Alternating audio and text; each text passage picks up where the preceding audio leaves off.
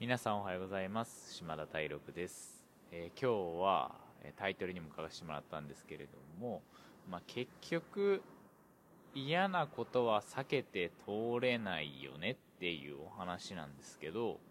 えー、避けて通れないんだけれどもタイミングが違うと同じことでも、えー、っと変わるよねっていうことをちょっとお話ししたいなと思っていて、まあ、例えばえっ、と、まあ、勉強が好きじゃなくて、もう勉強をなるべく避けて、ここまで来ましたと。で、でも今めっちゃ勉強が必要でやってますっていう人って結構いると思うんですよね。例えば、うんと、じゃあ毎月の、うんと、お店の売り上げを計算しなきゃいけない立場にいてとか、なんかこう予算を立てなきゃいけない仕事部署にいて、なんかすごい数学使ったりとか、まあ、エクセル使ったりとか、なんか当時ね、授業であったじゃないですか。僕はあったんですけど、そのエクセルの使い方とか、パワーポの使い方とかなんか、めっちゃ基礎なことをね、学校でやったりもしたし、数学も簡単な計算とか、ね、なんかそういうのとかってやったじゃないですか。何パーセント、例えば2割引きしたら、えー、かける何点何すればすぐに電卓で打てるとか、なんかそういう計算とか。当時はすごい僕も数学が苦手で、もう円周率じゃなくて、証明か。証明とかで挫折した人なんですけど、でもなんか今改めてその計算数学的なことって勉強してるし、でもなんかその時避けてきたけど、今やってる自分ってその同じ数学だけど向き合い方って全然違くてもうなんか自ら自分が知りたいと思って勉強に取り組んでるし全然景色が違うんですよね当時とは。なんかこういうことって皆さんにもあるんじゃないかなと思っててなんか例えば僕のえっと個人的な具体例で言うと僕水泳がめちゃくちゃ苦手で全然泳げなくてもう本当嫌だし嫌だ水が怖いっていうのもあるんですけど嫌だからなんかプール臭いのとか塩素とかもすごい苦手でなんか多分昔から鼻が敏感なんでしょうね。だからすごい嫌でプールとかももうめちゃくちゃサボってて多分中学生とか多分3年間で3回ぐらいしかプールの授業出てないぐらいなんやかんや理由つけて、まあ、逃げ続けてきたんですよね。泳ぐのが嫌いで、泳げるようにだからならないし、泳げるようにならないから、みんなと一緒にやるプールの水泳の授業に出たくない。まあ、周りの目とかもあるから、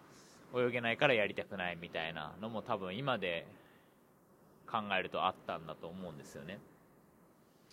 で、まあ避け続けてきて、もう、極めつけには高校はプールのないところを選び、もう重症ですよね、そこまで行くと。まあでもそれぐらい嫌いだ嫌いだったんですよ。で、嫌いで避けてて、で、今、そこから約20年、20年は持ったか、えー、15年ぐらい経って、今、全然話変わるようなことなんだけど、今髪が人生で多分一番長くて、で、ちょっとなんか染めアッシュ、えメッシュか、みたいなの入ってたりとかするから、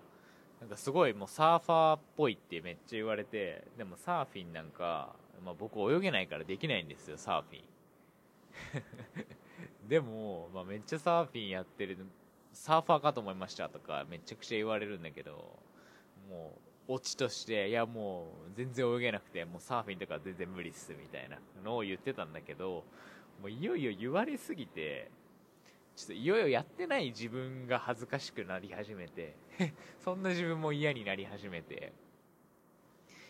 で最近まあここ1年くらい？1年ないぐらいかな。プールとかで泳いだりとかしてて。でつい最近、まあ、この真冬の真っ只中2月だったかな？に初めてえー、サーフィンデビューをしまして、で、今回もオーストラリアに来てサーフィンをしまして、まだまだなんですけど、まあなんか泳ぎ方もだんだん分かってきて、水への恐怖心っていうのも全然まだあるけど、少しずつなくなってきて、で、泳ぎ方も分かるから、なんかやっぱサーフィン自体は楽しいものなんだろうなっていうのを、はめちゃくちゃ感じてたし、やりたいなっていう憧れもあったから、すごい今はポジティブに、そのための泳ぐ練習だったりとか、なんか浮かぶ練習だったりとか、なんかそういうものを自らやっていて、で、サーフィンやるために海に自ら入りっていう、なんか当時の中学生の自分からしたら全く考えられなかった行動を今むしろ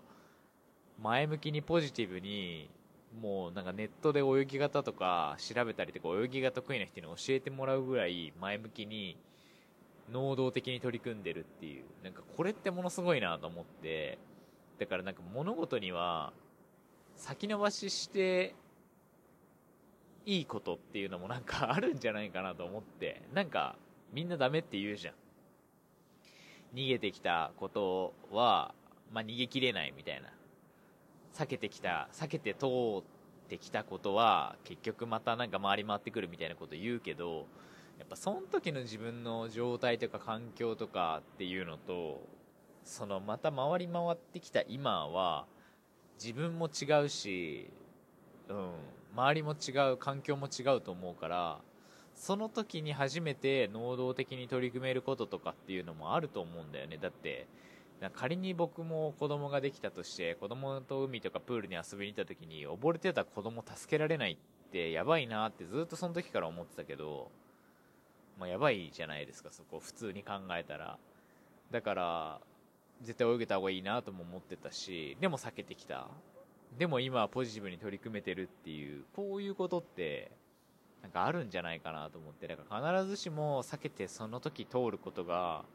悪いことじゃない。と思うんですよ、僕は。だから、なんかそのこと自体に、あの、罪悪感を感じるんじゃなくて、今じゃなくて後でやろうっていう風に置いておく。端にちょっと置いておいて、今はこっちから先にやるっていう風な考え方で、生きてみてもいいんじゃないかなって、え僕が思ったっていうそんな実体験をもとにしたシェアでしたはい、